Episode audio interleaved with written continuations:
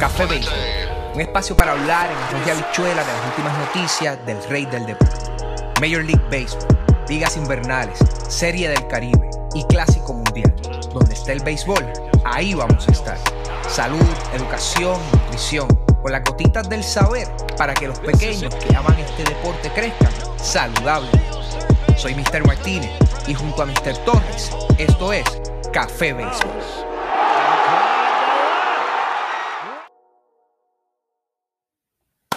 Saludos familia de Café Béisbol. Bienvenido a este episodio número 31 de lo que es el Café Béisbol podcast. En esta edición eh, me encuentro con nada más y nada menos y nada más que mi gran compañero, colega, cuate, amigo, el gran Mr.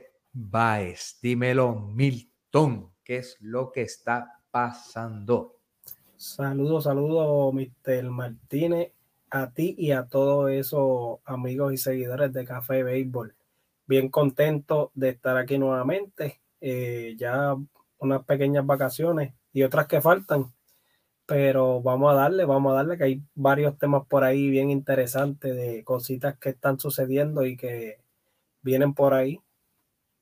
Definitivamente vamos a estar tocando un poquito de lo que eh, es el béisbol en Puerto Rico, lo que está, lo que está pasando eh, actualmente y lo que viene. Vamos a estar también hablando de lo que aparentemente y alegadamente estuvo rechazando Juan Soto. Eh, Freddy Freeman le dijo bye bye, sayonara, ojo, que te vaya bien, al que era su agente. Rob Manfred ha caído eh, bien para una gente, mal para otra, quitando la esencia al juego, haciéndolo un poco eh, las cosas diferentes, está hablando de expansión. Vamos a atacar un poquito eso. Hubo un salpa afuera, papá, en Anaheim. Vamos a estar hablando un poquito sobre eso. El juego de estrellas, ya tengo por ahí, mira, mi listita ready para dejarte saber eh, qué es lo que quiero en este juego de estrellas y un testimonio espectacular básicamente que estuvo subiéndose a la, a la loma, que nunca es tarde para que se, para que se pueda. Eso va a ser nuestro póngale 100. Ya ustedes saben cómo tenemos nuestra seccioncita eh, por ahí. Eh, quería dejar saber eh, antes, antes de, comenzar de lleno, ya que vamos a estar hablando de Puerto Rico, eh, tenemos el equipo de los Potros de las Lomas. Van a estar viajando para eh, Texas a lo que va a ser el campeonato de la CONIMAC. eso va a estar siendo en estos próximos, en estos próximos días. Naturalmente, vamos a estar dándole este detalle a toda, a toda nuestra a toda nuestra gente. Así que ya lo que pasó el fin de semana, la semana pasada, que tuvimos este, varios equipos que estuvieron ganando los diferentes torneos, como lo dejamos saber. Eh, próximamente el Mundial de la CONIMAC. Vamos a tener a, los, a los potros de Puerto Rico, los potros de las lomas, van a estar participando eh, por allá y uno de mis primitos va a estar siendo parte de ese equipo. Así que mucho éxito a, a Yacer por allá eh, y mucho éxito a todos los muchachos. Milton, 4 de noviembre se va a cantar Playball en la Liga Profesional Roberto Clemente, lo que es nuestra, nuestra liga invernal, está dando de qué hablar porque por primera vez en muchísimos años vamos a estar teniendo seis equipos. Últimamente, pues lamentablemente habíamos tenido a lo sumo cuatro. Hace 10 este años no teníamos seis equipos. Exactamente. Eh, ¿Quiénes van a estar participando? Eh, Criollos de Caguas, Indios de Mayagüez, Gigantes de Carolina, los Cangrejeros de Santurce, RA12 y regresan triunfal y van a estar eh, jugando en su mítico Francisco Paquito Montaner, los Leones de Ponce, papá. Enhorabuena. Es triste, ¿verdad? Que, que Manatí haya tenido que, pues, que eh, básicamente recesar, porque si no hubiésemos tenido por lo menos siete equipos, si Manati hubiese tenido la oportunidad de, participar. Y antes de pasarte la, batuta, Milton, eh, RA12 y Cangrejeros de Santurce, como ha sido en las pasadas temporadas, van a estar utilizando el Irán Bithorn. Eh, naturalmente los gigantes de Carolina van a estar jugando en el Clemente, en Carolina. Los criollos de Cagua, por fin, corazón, por fin regresan al Ildefonso Solá Morales. Finalmente terminaron, ¿verdad? lo que fue la remodelación obligatoria que tuvieron que hacer. Y naturalmente, pues los indios de Mayagüez van a estar jugando en el Cholo García. Eso es básicamente eh, lo que tenemos con la invernal. Te cedo la palabra, mi estimado compañero.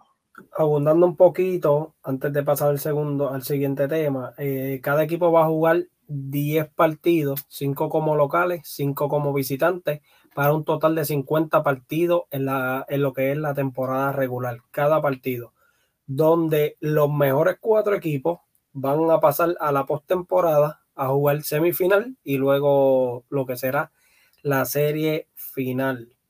Eh, tengo aquí eh, información que dice que los cruces en semifinales será el primero contra el cuarto y el segundo contra el tercero, donde ambos ganadores eh, pasarán a la serie final de la liga de la liga invernal de Puerto Rico.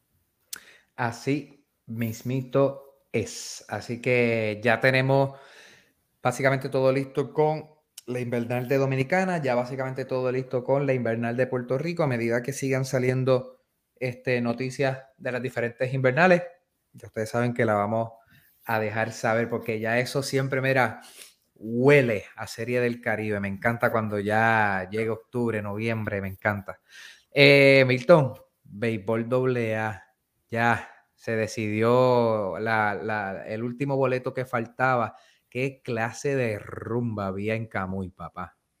Eso es así, eso es así. Este, eso es un logro que creo que tenían, si no me equivoco, siete años el equipo de Camuy sin poder lograr ganar la sesión norte. Era la, única sesión que no había sacado su equipo campeón. Ya habiendo dicho esto, ya estamos ready con los equipos campeones de cada sesión, donde los mulos de Junco eh, son los campeones del este, los azucareros de Yabucoa son los campeones del suroeste, los Mets de Guaynabo en la metro, los toritos de Calley en la central, los peces voladores de Salina eh, en el sur, eh, como bien dije, Camuy Arenas en el norte, Libertadores de Hormiguero en el noreste y los Cardenales de Laja en el suroeste.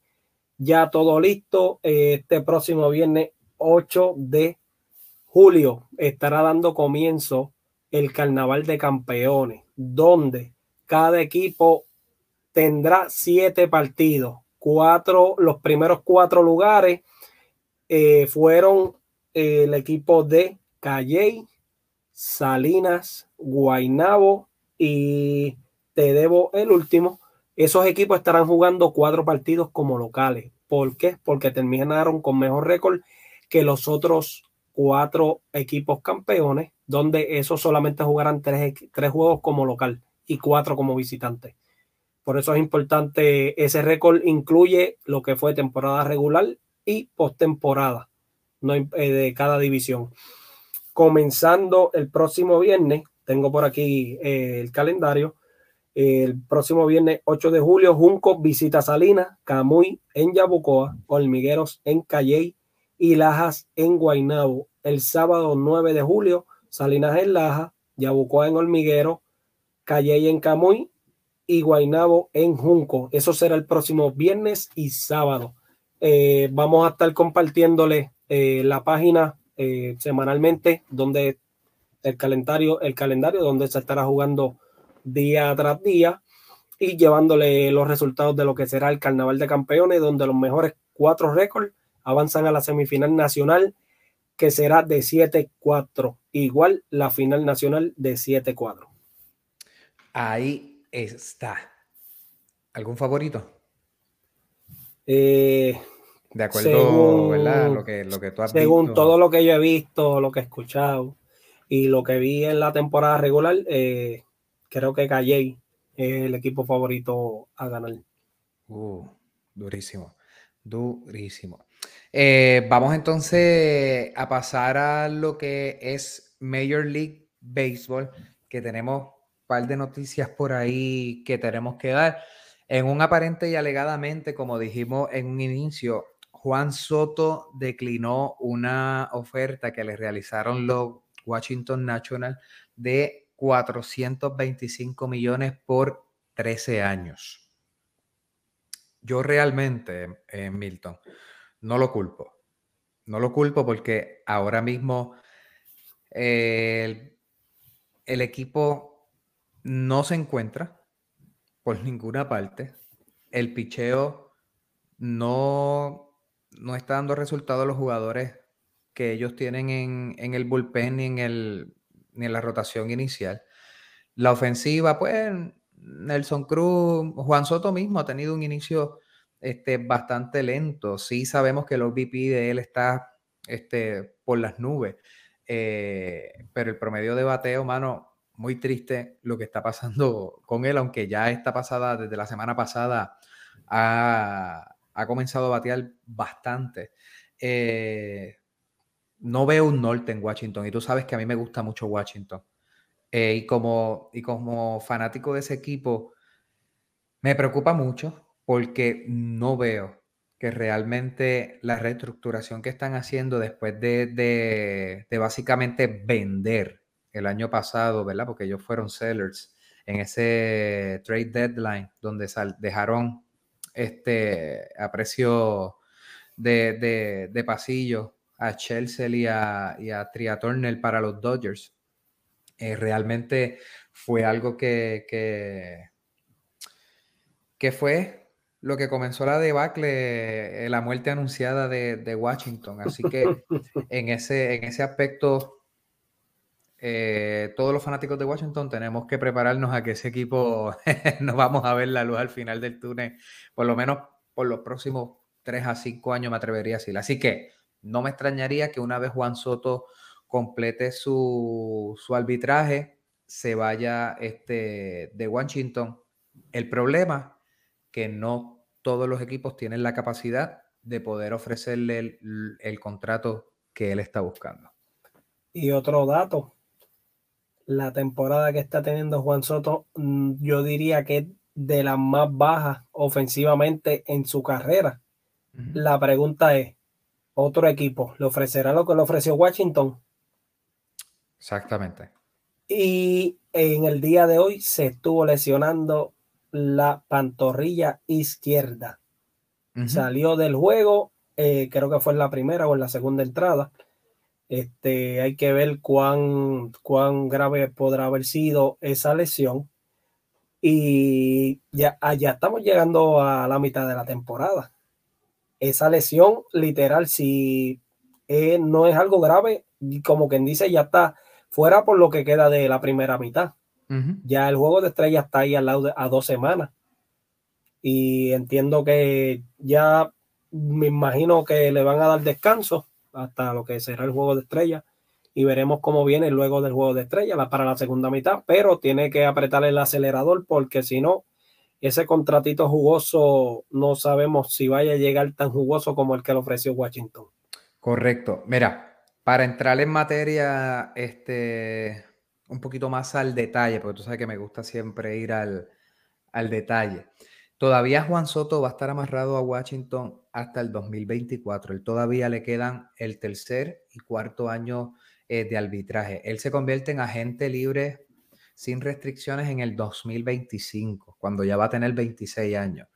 Eh, con relación a las estadísticas que básicamente él está, él está teniendo, eh, tiene un promedio de 2.26, 3.82 de OVP, como yo dije, ¿sabe? El OVP de él está por las nubes, no está mal, se está envasando, pero 2.26 de promedio, con 15 honrones, 33 RBI y 46 carreras anotadas.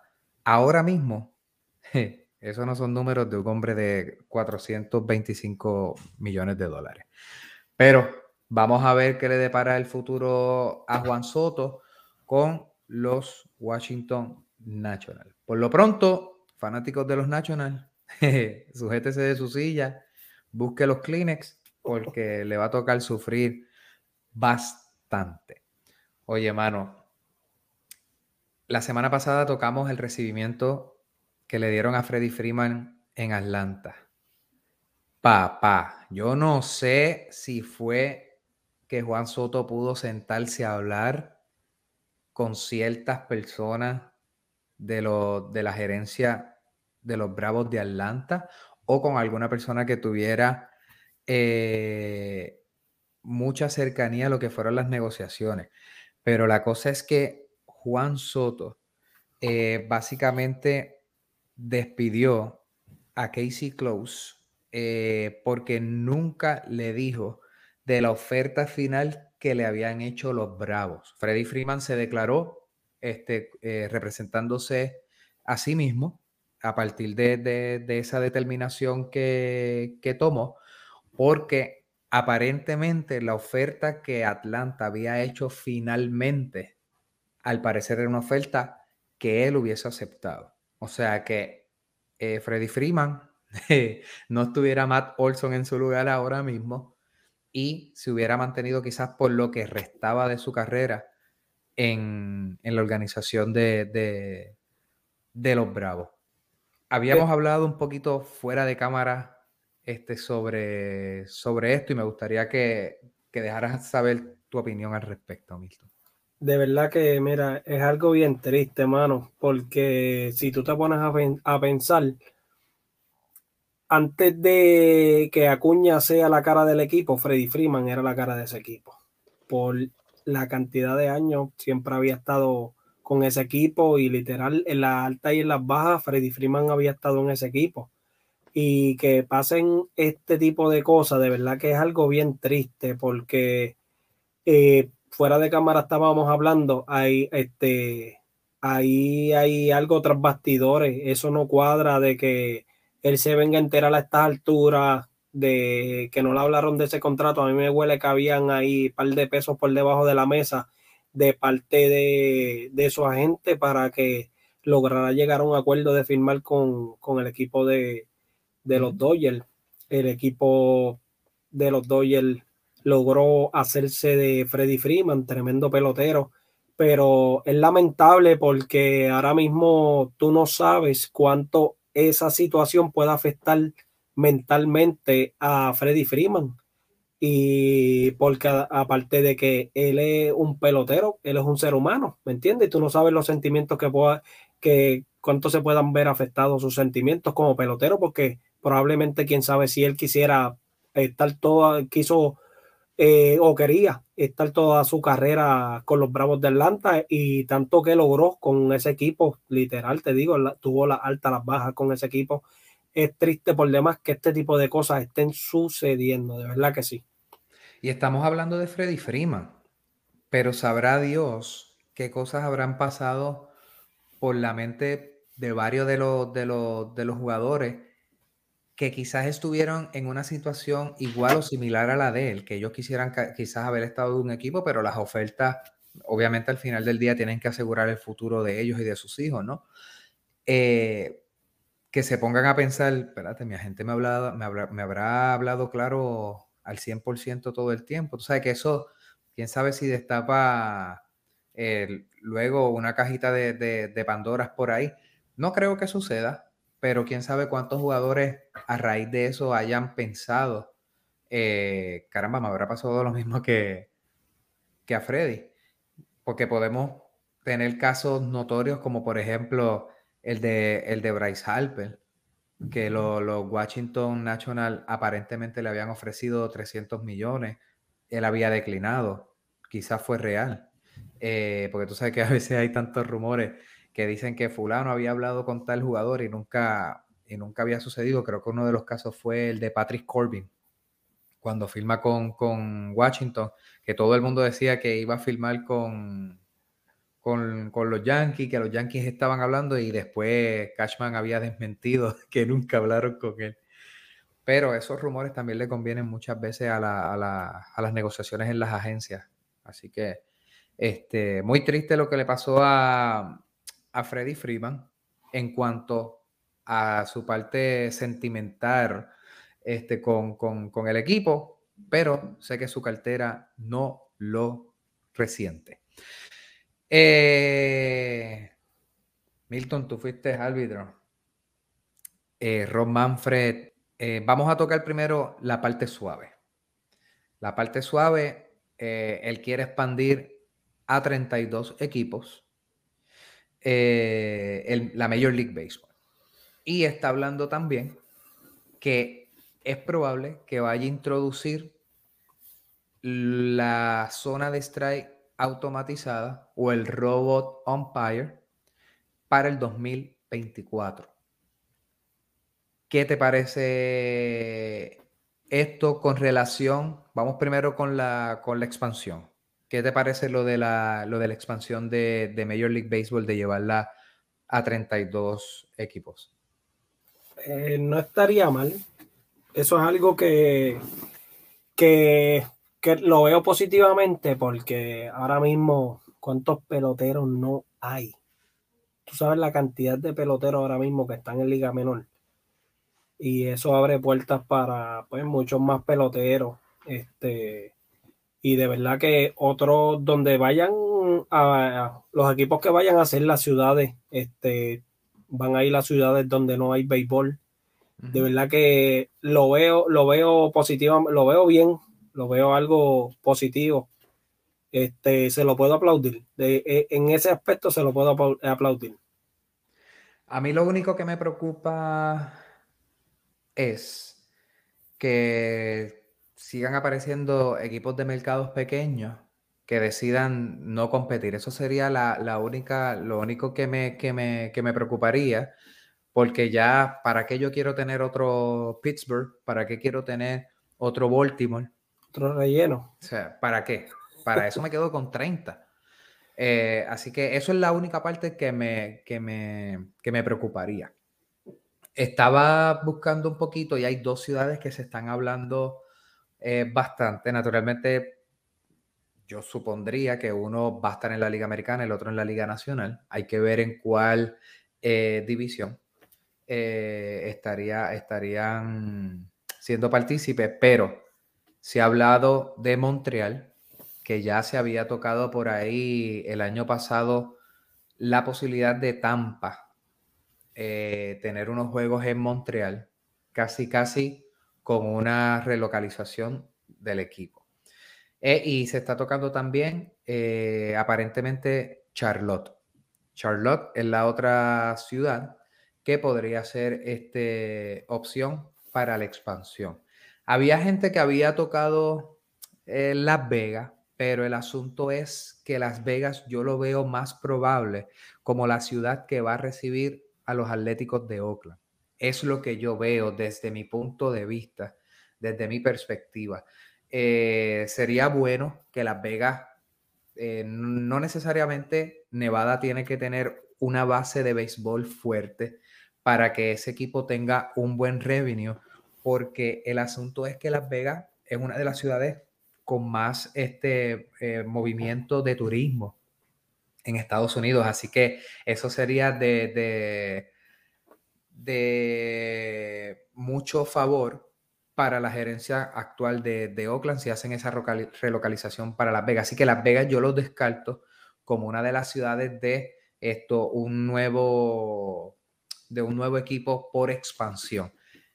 Ahora bien, otra cosa positiva que había dicho Ron Manfred hace algunas semanas eh, o hace algunos meses ya, que él está eh, pidiéndole a Oakland que decidan ya qué van, qué van a estar haciendo con relación eh, y la recomendación es que se relocalicen porque realmente la ciudad de Oakland ya básicamente perdió dos de los tres equipos mayors que tenían, ya el único que le queda es el de béisbol y pronto se va, porque realmente que ese Oakland Coliseum malísimo, malísimo. Ahora bien, eh, creo que también eso se lo pidieron ya al equipo de Tampa, no solamente al equipo de los Atléticos. y de igual manera se lo pidieron al equipo de Tampa y le dijeron, Montreal, no te vistas que para allá no va a jugar ningún partido. Y sí, ¿no? Y el, y el dueño del equipo pidió excusas a los fanáticos de los Reyes de Tampa, pero es que yo eh, eh, hace ya, ya va casi no sé cuántos meses, eh, quizás un año, yo estuve subiendo la cantidad de, de fanáticos que tiene el equipo de Tampa a 30, a 30 minutos, básicamente. Y estamos hablando de, de, de 600 mil. El equipo que le sigue a ellos son los Piratas de Pittsburgh, con 1.3 millones, me parece, que es la cantidad. Y ellos solamente tienen 600 mil, porque el problema es que el parque, el Tropicana, no queda en Tampa. la, localización, la localización del parque es el problema, no es más nada. Exacto, no es la organización. El estado de la Florida tiene demasiado latino, comunidad beisbolera. El problema de Tampa se resuelve moviendo el estadio. El estadio no lo vas a mover, moviéndote a otra ciudad o haciendo un estadio nuevo. Tú resuelves todo el problema. Tú muévete a lo que es la Florida Central y resuelves todo el problema, porque créeme que fanaticada y revenue van a tener con la comunidad beisbolera de latinos que hay en la Florida Central, créeme que se van a mover. Sí, definitivamente, definitivamente, porque cuando, por ejemplo, cuando vienen equipos este, como, como los Yankees, como Boston, eso parece el parque de los Yankees y el parque de Boston. Exacto, se meten más fanáticos de los Red Sox y de los Yankees que de los mismos Reyes de Tampa, porque es que la, la la fanaticada, el que, el que es fanático real, no le importa viajar tres horas para ir a ver, para ir a ver a su equipo. Pero el que es fanático de Tampa, que lo tiene allí, que es algo cotidiano, que es algo común, que los tienen 81 juegos allí, no van a estar yendo a, todo, a todos los juegos y entonces es un equipo que se merece tener un apoyo este, brutal. Pero vamos a ver este, qué pasa con, con esa expansión. Robon Payel, Milton, se lo han buscado, mano. El problema es que eh, recientemente nosotros estuvimos subiendo un, un partido de uno de los, de, los, de los árbitros que falló solamente tres, tres, tres bolas. Que las cantó, las cantó strike, pero eran bolas realmente. Tres. Pero, mano, cuando tú tienes árbitros que te fallan 12, 15, es demasiado. O sea, ¿cómo es posible que un árbitro esté en un 88%, en un 89%, cuando hay, hay árbitros que quizás sean de 1 a 10 árbitros, son los que realmente están haciendo el, trabajo con, con, un buen por ciento, 98, 99% de efectividad en las bolas y strikes este, que cantan. Claro, el juego de esta semana que, que, hubo lo de los Cardenales, que el árbitro solamente falló una sola, una sola este, bola. Eso fue un partido súper abierto que básicamente no tuvo que cantar mucho tampoco, es una realidad. Pero yo creo que los árbitros mismos se, se han buscado eso. Como fanático no me gusta. Yo creo que el factor, el factor humano tiene que seguir existiendo, tiene que estar ahí. Y eso haría perder mucha esencia de lo que es el, de lo que es el béisbol. Y en la Liga del Atlántico hubo mucho problema con la, con la zona de strike automatizada. Así que es, obviamente ellos van a buscar resolver eso. Eh, pero no sé, a mí no me gusta. Añadiendo a eso último que acabas de decir, cuán efectivos eran esos robots. Es lo primero. Porque así como fallan los árbitros, ¿quién te dice a ti que los robots no van a fallar? Y si los robots fallan, ¿a ¿con quién van a pelear? ¿Van a pelear con un robot? Exacto. Dime, te tendrás que dar contra el piso porque con un robot tú no puedes pelear. Y en adición a eso, no estoy de acuerdo para nada. Con los robots, eso, por donde mismo los trajeron, que se los lleven. De mi parte, como fanático, seguidor del deporte, tremenda porquería. ¿Sabes por qué? Una, le va a quitar la esencia al juego. Es lo primero, porque el béisbol, ¿cuántos años no se lleva jugando béisbol? Y tú a esta altura, tú vas a traer un robot de que porque los árbitros están fallando. Sencillo. Tú como comisionado tienes el poder de hacer una reunión, ponga a trabajar a tu árbitro. Son, son seres humanos y todos los seres humanos tienen derecho a fallar en todos los trabajos, sea, sea de deporte, sea de, o sea de el tipo de trabajo que sea. Tienes que ponerle a tus árbitros a trabajar y si no, limpia la casa y sube árbitros nuevos. Bastantes árbitros tienes en Liga Menor que te pueden hacer, que te pueden hacer el, trabajo. Tienen que ajustarse ellos y trabajar con sus árbitros. Eso es todo lo que tienen que hacer. Hay árbitros que yo creo que ya le está llegando la hora de que, negro, vente, vámonos, fírmame aquí un retirito y vete tranquilito para tu casa. Ya tú me diste buenos años de servicio. Vamos a darle la oportunidad a árbitros que vienen subiendo, jóvenes, que esto hay que, hay que mejorarlo. Totalmente en desacuerdo con los robots. Es como pasaba con Joe West. Joe West básicamente no podía ya ni caminar casi, brother. Y estaba todavía arbitriando. Ahora mismo, este árbitro latino que siempre está en una polémica, Ángel Hernández. No, no, no, como tú dices, deja eso. Y es líder del crew donde él, con el que él trabaja. Caballo, dale la oportunidad a otro y ese hombre lleva muchísimos años en las grandes ligas y está teniendo muchos problemas. No lo pongas entonces. Si cada vez que está ahí tiene problemas, hasta en las bases tiene problemas, mi hermano. Sácalo, dale oportunidad a otros árbitros que vienen subiendo o trabaja con ellos para que, para que otra vez ellos saben ya sus mecánicas y todo, pero tú tienes que trabajar con eso si están fallando tanto, es por, digo yo que es por la visión, porque más pueden estar fallando? Porque tú conoces la zona del strike y que yo sepa, la zona del strike no la han cambiado, que yo sepa, no la han agrandado ni nada por el estilo. Y el, y el home plate sigue midiendo lo mismo, eso no, no lo han expandido, ni es más grande, ni es redondo tampoco, ni es cuadrado. ¿Me entiendes? hay, hay, hay cosas que yo creo que se pueden resolver. Ahora está, como siempre hemos hablado del pana de Feli, de Ron Manfred. Este, un salidito ahí a, a Mr. Torres. Este, el tipo, de verdad, yo estoy loco que lo saquen de ahí ya ese tipo. Ese hombre, yo no lo quiero ahí ya. Es que de verdad que eh, el hombre, yo creo que lo que piensa es en el dinero, no en el bienestar del deporte, es lo que digo yo. Eh, ahí hay que ver, Milton, hasta dónde em, Major League Baseball puede tener este potestad. Porque acuérdate que los árbitros en Major League Baseball, al igual que los jugadores, están unionados. Y entonces hay que ver, a ver hasta dónde la asociación de, umpires, ¿verdad? Ese sindicato eh, permite que un árbitro puedan sacarlo, pero tienen que crear algún tipo de estándar, brother, porque es que árbitros malos Eh, ¿verdad? No se trata de jugar con las habichuelas de nadie, pero tienen que ir para afuera. En la empresa privada siempre están monitoreando a uno, siempre están este, eh, colocándole a uno unas métricas. Ellos tienen que tener las mismas. Lo mismo, si no te está gustando el servicio que te están dando, caballo, siéntate y habla con ellos y dile, mira, esto no me está gustando, ¿qué ajustes podemos hacer? Esto hay que mejorarlo.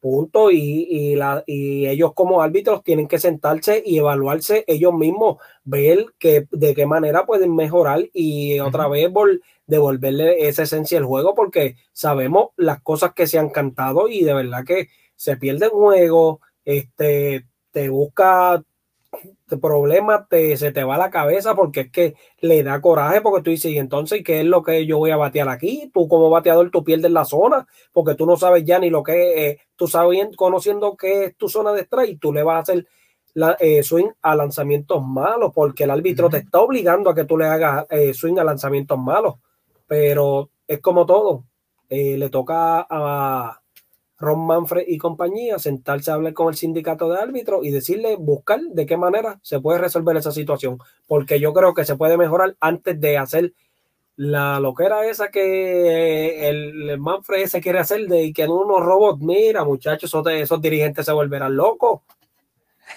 dilo, dilo, deja eso. Deja eso, mi hermano. Mira, Este, otra cosa que estuvo pasando durante esta semanita. Let's get ready to rumble. Papá, hubo un clase salpa afuera en Anaheim. Ya venían caldeándose los ánimos y Jesse Winkle recibió un pelotazo que, by the way, los que no lo han visto pueden ir a nuestra página en Instagram, pueden seguirnos este, en las redes sociales de nosotros, ¿verdad? Que se las, siempre se las dejamos corriendo aquí en, el video para que, nos, para aquellos que nos están escuchando. Recuerden que es Café Béisbol con K en todas las redes sociales. Estuvimos subiendo esa imagen de, de una fanática que le estuvo enviando a Jesse Winkle. Toma, un pedazo de pizza. al Clubhouse, papá. Y él le agradeció porque la recibió. Toma, cómete una pizza. Cómete una pizza. Mira, no, pero este, brother, suspendieron hasta... hasta Coaches, staff, casi el gato estaba pasando por la parte de afuera. Por poco el equipo de los Angels tiene que pedir este, una, una, una, un, tiempo libre porque por poco se quedan sin jugar, sin jugadores, sin staff. Mira, vamos, vamos a esos detalles, brother, este, para que la gente sepa este, quiénes son los que, los que estuvieron suspendiendo. Que hasta Anthony Rendón este, se llevó lo suyo, papá. Mira, de los, vamos con los Mariners, que son, que son tres jugadores nada más. Un poquito. Jesse Winkle, van a ser siete juegos de suspensión. Eh, JP Crawford, cinco juegos. Y Julio Rodríguez, dos jueguitos. Eso es lo que van a estar este, suspendiendo por parte de los, de los Mariners. Ahora, de los Angels, el manager, Phil Nevin, 10 juegos para afuera. Anthony Rendón, que ahora mismo está, eh, ¿verdad? Como sabemos, está en la lista de lesionados por la eh, por la lesión que lo va a dejar fuera y la cirugía que va a tener que estar teniendo. Eh, son cinco juegos cuando regrese de su lesión, o sea que si regresa el año que viene tiene que cumplir con los cinco juegos y no va a estar eh, autorizado a estar en el, en el logout de los Angels en los próximos siete juegos. Mira, el asistente de piche, del pitching coach, Don Chiri, cinco juegos. El relevista, el lanzador Andrew Wantz, tres juegos. Él no va a pelar. Ryan Tepera, tres juegos. Eh, Reisel Iglesia, dos juegos. El bench coach, Ray Montgomery, dos juegos. El intérprete, el intérprete, Manny del Campo, dos juegos. Y el catching coach, Bill Hasselman, un jueguito también. De los Angels tenemos uno, dos, 3, 4, 5, 6, 7, 8, 9 suspensiones en ese, en ese salpa afuera que hubo, que hubo en ah. Anaheim. Qué lo que era, bro, le estuvo sucediendo. De verdad que sí, pero en lo, en, lo que pude ver en ese video se ve clarito, pana. Ese bolazo fue intencional. Y, pero se ve, mira, que en nada, en nada fue que se le zafó. Eso fue directito para encima. Toma, papi, cógete este bolazo. ¡Pam! Y ya tú sabes. Ah, oye, eh, Servais, el dirigente de, los Angels, rápido y dijo: ¡Eh, para afuera del juego! Él se dio cuenta y está ahí. Es un veterano. Él no va a decir nada como que para afuera, bótalo. Oye, yo que lo vi grabado, me di cuenta que fue intencional. Imagínate tú. No, ya, ya, eso fue, dijo, vente, vamos a darnos un par de puños y rápido Rendón acaba, porque Rendón ya está operado con la mano vendada. Ah, tengo esta vendada, pero toma esta, Jesse Winkle. ¡Pah! Y le metió en la cara seguida. No, chachi, por ahí eso fue, olvídate. Eso fue. Como, el, puño que daba el Invader. Estaba la gorra y el guante que volaban allí. No, de verdad que fue una, fue una cosa increíble. Y yo sé que muchos jugadores este, se disculparon con la fanaticada y todo el asunto, pero Milton, vamos a ser realistas hay gente que le gusta que de vez en cuando haya ese pique en los, Casi ya no se juegos. Da. Casi ya no se da. Exacto, casi ya no se da. Y entonces hay gente que le gusta. Que Son equipos de la misma división, se tienen ganas. Exacto, exacto. Y hay gente que le gusta, brother. que, no, que mira, falsa modestia. Hay gente que le gusta que si le da un perreíto sabroso a uno, el próximo picheíto venga por ahí, por, lo menos por la nalguita. Vente aquí, vente aquí. Cógete, cógete, cógete, cógete este bolazo para que se te quite la cara esa de perrear. Sí, sí. Hay gente que le gusta eso, que se dejen de eso. Mira. Eh, juego de estrella. Mire, mi hermano. Eh, cogió bypass directito. Directito lo estuvo cogiendo el señor Aaron Judge. Cogió la friolera de 3.762.498 votos, eh, siendo la mayor cantidad de votos en eh, lo que es la boleta de votación de este año para el juego de estrellas, que va a ser en el Dodger Stadium. Esto, por la Liga Nacional, estaba viendo eh, que no sé qué van a hacer con eso, porque le habían pasado por estar lesionado Mookie Betts, que fue el más que había sacado en la Nacional, le habían pasado la oportunidad de coger el bypass a Ronald Acuña, pero entonces ahora regresa Mookie Betts, que había sido el más voto que había sacado en la Nacional. Eh, como quiera va a entrar, vamos. La gente como quiera va a votar con él ahora en esta fase de, de los finalistas, pero es un poquito como incómodo que le hayan pasado eso así a, a, Cuña, pero de todas formas, Milton, ¿quién tienes en la liga americana? ¿Quiénes son tus favoritos para entrar? Oye, eh, antes de, de, darte los que tengo, eh, de ninguna manera había que pasarle el batón a Cuña. Y yo no tengo nada en contra de Cuña y mucho menos que es latino pero las cosas como son. Mukibet estaba lesionado y ellos saben que él, no va a estar fuera tanto tiempo. Mukibet regresó hoy, domingo, que estamos grabando, domingo 3 de julio. Ya Mukibet regresó al line de los Dodgers. Y para, para, para, lo, para buena noticia de los que lo tienen en fantasy, se fue de 3-2 con dos carreras anotadas. por algo, por algo, todo va primero eh, la Liga Nacional en votos estuvo de más que le dieran el bypass a Acuña, un hombre que no empezó en la temporada regular. Y mi hermano, el Mukibet estuvo ahí desde que comenzamos y los números de Mukibet están ahí, mi hermano. No hay nada que hablar. Mira, este temporada 2022, Mukibet, 17 honrones, 40 RBI. 53 carreras anotadas, 273 de promedio de bateo, 349 de OVP, con 5.35 de slogan.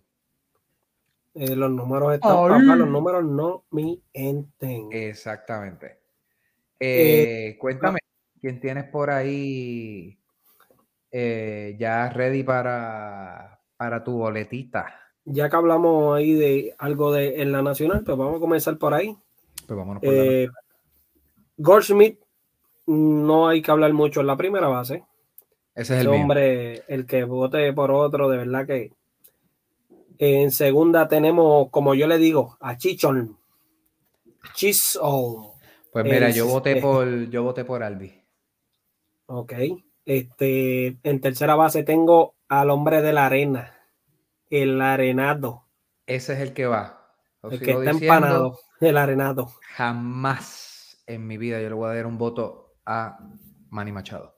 ¿Por qué? Ajá. Mano, Manny Machado, desde que básicamente él fue el causante de la lesión de, de Dustin Pedroya, este, no me gusta. No me gusta. Ese tipo de jugador así, a mí no me gusta, mano. No, de verdad, de verdad. Y de persona no tengo nada. Estoy hablando de Manny Machado, el jugador. Yo no conozco a Manny Machado, ¿verdad? Mis bendiciones para él. Pero como jugador, nunca va a recibir un voto mío de Grande Liga. Eso, no, eso obviamente a él no le iba a importar. Él tiene 300 millones de razones por las cuales no le importa un pepino, mi opinión. Pero nada, jamás va a recibir un voto mío. En el campo corto, Trea Tornel. El mismo mío, eso no es. no, lo outfielder. Lo extraño en Washington, lo extraño en Washington. Mookie Betts. Ok. Jock Peterson y Starling Marte. Pues mira, Este, tengo a Starling, pero por Peterson tengo a Ronald Acuña. Es básicamente la única diferencia. ¿Quién es tu receptor? Eh, Yo me fui con Wilson Contreras. Él es, él es, Contreras es el catcher que tengo también. Y DH tengo a Bryce Harper. Pues mano, triste por demás. Triste por demás. Yo tenía a Bryce Harper también para. Pero como sustituto tengo a William Contreras. Que de hecho, ha hecho tremendo trabajo. Desde el 92, me parece. Desde los hermanos Alomar. Esto no ha habido. Ha habido una pareja de hermanos. una pareja de hermanos iniciando en un juego de, de estrella, así que sería espectacular. Pero básicamente ese más o menos es mi, es mi este, line-up de iniciadores. Tengo a Wilson Contreras en la receptoría, Goldschmidt en primera, Alvis en segunda, Arenado en tercera, Turner en el campo corto, Acuña, Betts y Marte en el outfield y Bryce Harper como DH saludito a todos esos que van a decir, este Mr. Bass está loco, mire, que dejando a Acuña fuera. Sorry, Acuña se ha perdido un sinnúmero de partidos, aparte de que no comenzó en la temporada. Y para mí, el jugador que merece ir al juego estrella es el que está ahí desde que comienza la temporada. No, ah, que estaba lesionado. Eso no es culpa mía. eso, eso no es culpa de nadie, pero hay que ser realista, las cosas como son hay otros jugadores que han jugado bien. De incluso voy a ir más allá con los números que tiene Juan Soto, que no son unos números de lo, de lo peor del todo. Mi hermano está por encima con un montón de jugadores que tú comparas los números y tú dices, ¿en serio? Sí, pero yo. En cuestión a voto. Yo no voy a votar por él. no, no, no, claro, claro está. Y ahora mismo te voy a dar los numeritos de Peterson: 279 de promedio, algunos de sus números.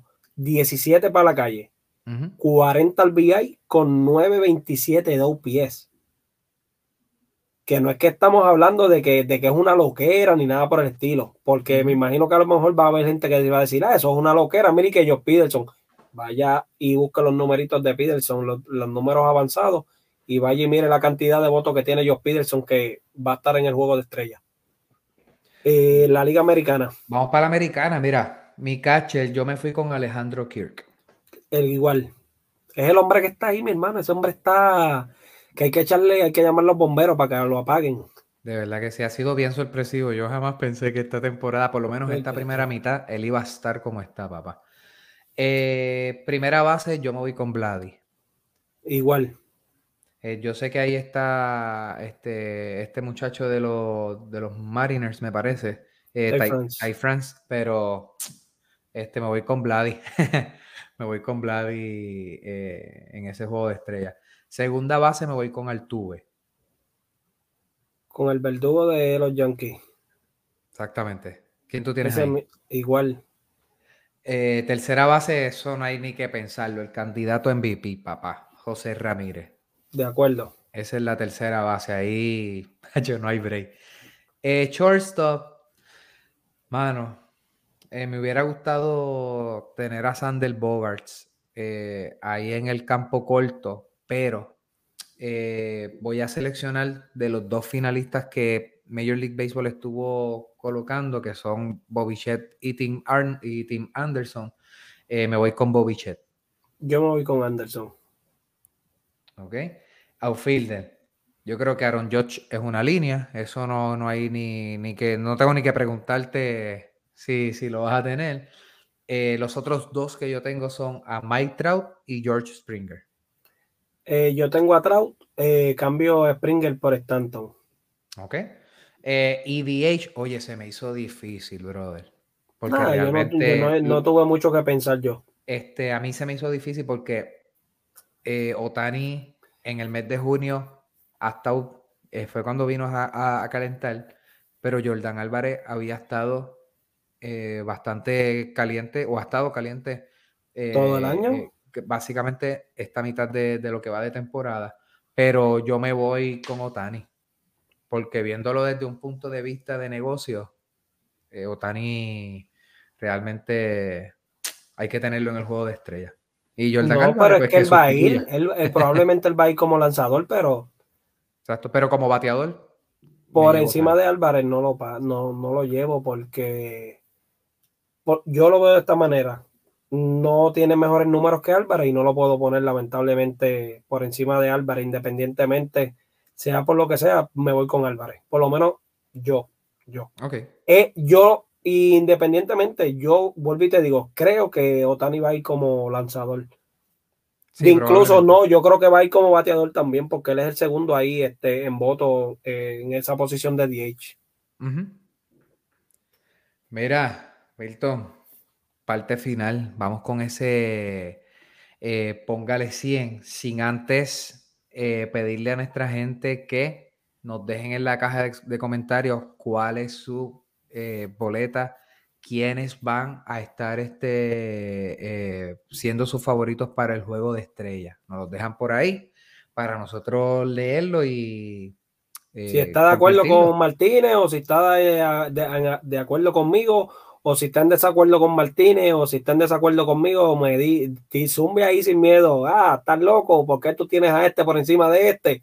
Vamos para allá, dale para allá, que recuerde que estos son nuestros gustos. Esto es, usted lleva el juego de estrella quien usted quiera. Así que dele para allá. Y antes de comenzar con y finalizando, el póngale 100, que vamos para allá ahora. Eh, Martínez, te quiero hacer una pregunta, Tira. Bien serio, mirando a la cámara. ¿Cuántos puertorriqueños van para el juego de estrella? Mira, muchacho, deja eso. Que no tenemos ninguno en el starting line, no, brother. Ni como reserva No, de posición, no a menos que hayan lesiones. Sí, no, este, yo pienso que quizás, quizás, como, como parte de los que, ¿verdad? Van a traer del banco, si hay alguno que podría tener posibilidades, va a ser el Chugal Díaz. No, él va a estar como, este, rele- si hay como uno- relevista de cabeza, porque ahora mismo de los más dominantes en la Liga Nacional. Y este, este muchacho, el de Baltimore, este López, eh, Pablo, Pablo, López podría ser que estuviera ahí también. ajá, este, creo que si hay algunos puertorriqueños que van a tener la oportunidad De coger un este, batecito. de estar, de estar, aunque sea en el juego de estrella, van a ser ellos dos, porque realmente Lindor este año no está teniendo temporada para estar en All-Star. Tercero en votaciones Javi Baez en la Liga menos. Nacional. Y Correa creo que estaba como cuarto lugar, si no me equivoco, en la Liga Americana. Este, eh, entonces Correa, esto tampoco está teniendo unos números que los respalden para, para estar en el juego de estrellas del todo. Eh, la máquina Berrío, que quizás podría ser otro lanzador, hay muchísimos más lanzadores que van a estar por encima de él. En su propio equipo, Mane- Mana- ¿cómo es? Eh, Ma- Manoa, Manoa, me parece que es el apellido de él, este, está por encima. Verlander está por encima. Esto, eh, el mismo Jameson Taylor de los Yankees está por encima. O sea que, que en esa parte, pues, creo que si vamos a tener la oportunidad, van a ser con, lo- con los brazos que tenemos en el relevo. Creo que esos serían los dos, quizás, que van a entrar. Chugal va de cabeza. Vamos a ver si, si López tiene, tiene la, la oportunidad. ¿Y tú, quién tú ves por ahí? No, es que no, es que eh, hay que mandarlo a buscar a ver, no sé, eh, mandarlo a fabricar porque de verdad que no está bien apretada la cosa. Como único que uno de los campos cortos de la Nacional seleccione y ahí puede entrar Lindor, que es el que está tercero en votaciones en la Liga Nacional. Y todo es por el promedio, todo es por el promedio, porque la RBI creo que tiene más que los dos que están arriba de él, que son Turner y... Dios mío. No me acuerdo ahora quién era el que estaba segundo en votaciones. Este, y, y en cuadrangulares creo que también estaba por ahí. Con, tenía uno menos que Turner y uno más que el que estaba en la segunda posición en las votaciones. Así que Ujú. de luego del Lindor está la cosa bien difícil, bien apretada. No creo que tengamos chance con algún otro. No, totalmente, totalmente. Este, pero vamos, vamos a ver lo que, Vamos a ver qué pasa en sucede, estas próximas semanas. Que ya el juego de estrellas en dos semanitas, así que vamos a ver, vamos a ver qué pasa.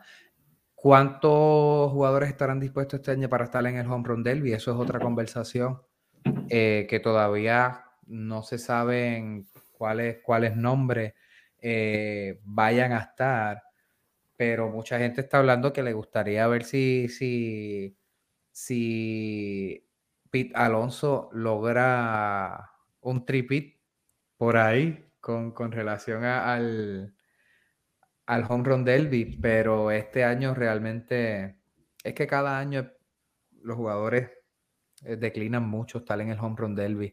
Vamos a ver qué pasa. Creo que tengo unos este nombres aquí que yo salió una noticia, creo que fue ayer o hoy, no recuerdo. Este con unos nombres que creo que probablemente va, van a estar. Luis Robert de Chicago White Sox, Goldschmidt, Paul Goldschmidt. Eh, Mike Trout, no lo sé. No, no, no, yo no veo a Mike Trout. No lo veo ahí. Austin Riley de los Bravos. Puede ser. Eh, Jordan Álvarez de los Astros. Me gustaría, me gustaría verlo muchísimo ahí, brother. Julio Rodríguez, el novato de los Mariners. Alejandro mm. Kirk. Eh, O'Neill Cruz, novato de los Piratas. Tiene, tiene, fíjate, tiene son los nombres que son los, son los nombres que, que están ahí. Esperemos. Ahí el único que, pues, Alejandro Kirk, yo no lo veo este, en, en, en ese asunto. Este, preferiría quizás al otro de los Cardinals, este, este muchacho, esto, O'Neill. Yo creo que es más atractivo verlo que, que Alejandro Kirk. bueno, quizás pueden, pueden traer a, a, Kirk junto con eh, Volgelbach, que se llama el de los, de los piratas, a ver ahí a los gorditos bateando. Este, porque eso estaría. O Rowdy Tellez, de, de, de, Milwaukee. Rowdy Tellez. tiene fuerza. También, también. Este, pero vamos a ver, el home run derby siempre es algo, por lo menos a mí me llama mucho la atención siempre verlo, siempre me, me lo disfruto este, sentarme y, y, ver un poquito de, del home run derby del año pasado, a mí me encantó, fue, fue, fue bien bueno. Todavía no me gusta mucho el asunto de lo del tiempo. Sigo en esa parte, sí me quedé un poquito old school con los 10 outs, pero está chévere, ¿sabe? Porque eso también eh, le da un poquito de presión al bateador y eso está, y eso está genial, de verdad que sí. Mano, qué chévere que estas cosas pasen, qué lindo es el béisbol. El póngale, el póngale 100 de esta, de esta semana eh, va para Mark Appel Mark Appel fue un lanzador que había sido el pick número uno del, draft de novatos del 2013. Él se había básicamente eh, retirado eh, y luego volvió nuevamente hace algunos, algunos dos, tres años y eh, básicamente en esta semana hizo su debut oficialmente en Major League Baseball, pudo relevar el juego eh, con los Phillies y pudo también eh, propinar su primer, su primer ponche. Así que por eso yo decía que es un gran testimonio este, de vida que a los chamacos que nos están escuchando, luchen durísimo, no se quiten. Hoy estaba viendo un, un pequeño cuadro que decía, sueñen grande, pero trabaja más fuerte. Así que eh, ese, ese muchacho Mark Appel, muchas felicidades por él, que después de básicamente nueve años pudo hacer su debut en Major League Baseball. Claro que sí, de verdad, tremenda anécdota. Este, perseverancia, de verdad. Este, es digno, de esas cosas son dignas de, de ver y uno valorar que si te lo propones todo lo, todo, todo lo que tú pongas y te lo propones, lo puedes lograr. Definitivamente, definitivamente. Oye, Milton, gracias por haber estado hoy presente nuevamente acá en lo que es el podcast de Café Béisbol, episodio 31. Les recordamos a toda nuestra gente suscribirse a nuestro canal de YouTube y darnos follow en todas nuestras redes sociales, las cuales están corriendo ahora mismo abajo. Para aquellos que están escuchando, recuerden que nos pueden encontrar en Spotify, Apple Podcast, TikTok, Twitter, Instagram, Facebook. Estamos en todas las redes sociales como arroba café béisbol. Café béisbol con K. Milton, nos vemos en la próxima, brother. ¿Cómo venimos? Duro y pegado. Nos fuimos. Yeah.